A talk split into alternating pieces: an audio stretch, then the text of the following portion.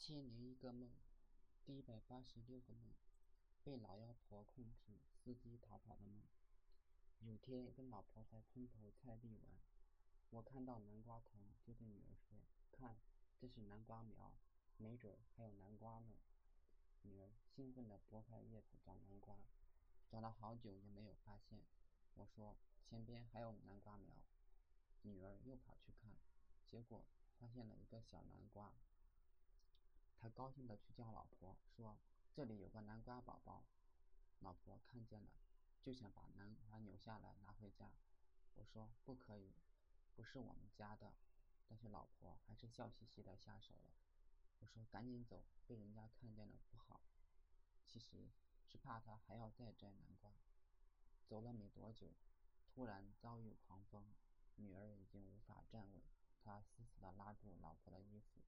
老婆也用力地抱紧他，我看风太大，就提议三个人背靠背，手挽手，组成一个三角形，防止被风吹散。只是这风越来越大，我们三个坐在地上还被风带着走，而我们的手还没有扣好。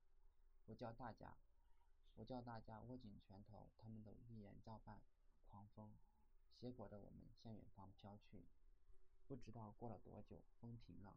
我们来到一个大雪山，但是却没有路下山，只有几条冰道，下面是雪山融化形成的湖。最右侧的水道，最右侧的冰道下半截已经融化了，露出下边的泥土。我说：“我们滑下去吧，没有路下山，但是需要控制方向，不要滑向右侧的冰道。”老婆感觉很难，就让我先，结果我滑向了。右侧的冰道，我赶紧手脚并用卡在冰道上，让老婆和女儿往下滑。他们也滑向右侧的冰道，但是被我用力一顶，就进了左侧没有裸露泥土的冰道。我用屁股着地，用力的按冰面，也进入了左侧的冰道，并向下滑进了大湖。最后进入了一个像是饮水池的狭窄水道，水道最开始是两个士兵的雕像。大概是门卫，然后是几个中年女人的雕像，后面是年轻貌美的年轻女子。听进来的人说，每个人都要挑挑选一个女人结婚，选中以后，雕像会复活，并且旁边会打开一扇门，里面是一些婚庆用品。我觉得这个地方很怪异，一一来就让人结婚，没准是女鬼专吸男男人的精气。虽然我看中了一个面目清秀的年轻女子，但却不敢选她。很快，她被一个男人选中复活，我心里有些许的遗憾和失落。不过很很快撇弃了这些不快，我打算选一个中年妇女。可是等我回去看的时候，已经没有了。于是我跟很多人一样变成了光棍，毕竟僧多粥少。不过正合我意。后来我们这些光棍被关进了一个院子，于是人们自动的三五成群的聊天。再后来，有人通知我们去放风，有些人听到外面车水马龙的声音，以为附近有出口，就四处的寻找。后来火车开过来了，我们甚至能看见外面的铁轨和架空电线。有人大喜过望，撞击墙壁，墙壁却纹丝未动。我们似乎被隔绝在这个世界。大家都很失望，垂头丧气。不过老婆却并不气馁，她似乎会某某种魔法。她在房间里边对着电视机发功，而且我看到岳母也在寻找老婆，她的房间里也放着一台电视机，她也对着电视机发功。他和老婆似乎有某种神秘的联系方式。开始电视机上都是雪花，随着老婆岳母发功，画面从模糊到清晰。他们两个已经可以开始沟通。最后，他们准备通过发功用电视把我们传送出去，只是需要等待机会，制造混乱，因为传送的时候不能被打扰。在这里，我交了一个朋友，我打算把他也带走。有一天，我们到野外放风，这天风很大，而且是秋天，外面的野草都枯萎了，正好是放火的好时候。而且我们知道，这里来主事的是一个树精老妖婆。树最怕火烧，于是我们和几个人躲在角落里边引火，并交给一些人四处散播火种。很快，野地里边大火蔓延，映红了半边天，火借风势，迅速的蔓延。眨眼间，东边野地里都是熊熊的烈火。老婆用矿泉水瓶发号施令，示意那些人快跑。他们才明白，发足狂奔，而大火就在他们屁股后面，把他们逼得狼狈不堪。最后，大火引燃了老妖婆的宫殿。她的宫殿是木结构的。很快就被烈火烧得只剩下架子。我看着这一切，心中大呼过瘾，面上却不动声色。后来，老妖婆的管家指示我们要修复宫殿。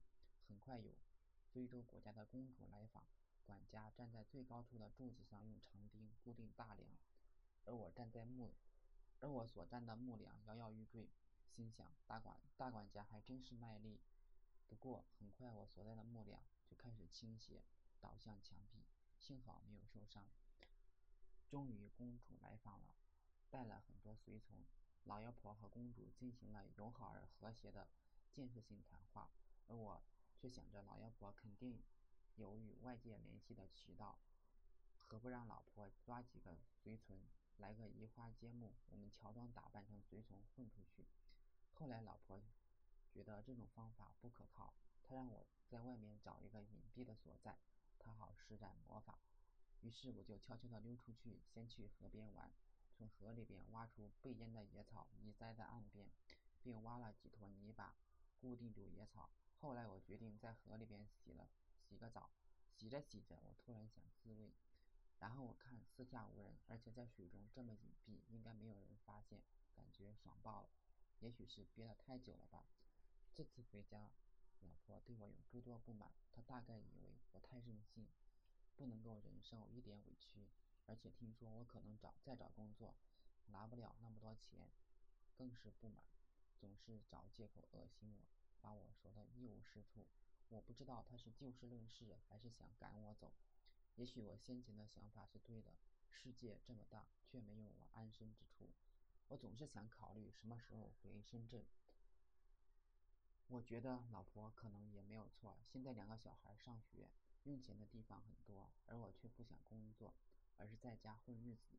特别我透露出想回老家的念头，老婆说：“你还这么年轻，想法却像一个老头子。”老家是消费低，可是那是养老的地方。那我跟孩子怎么办？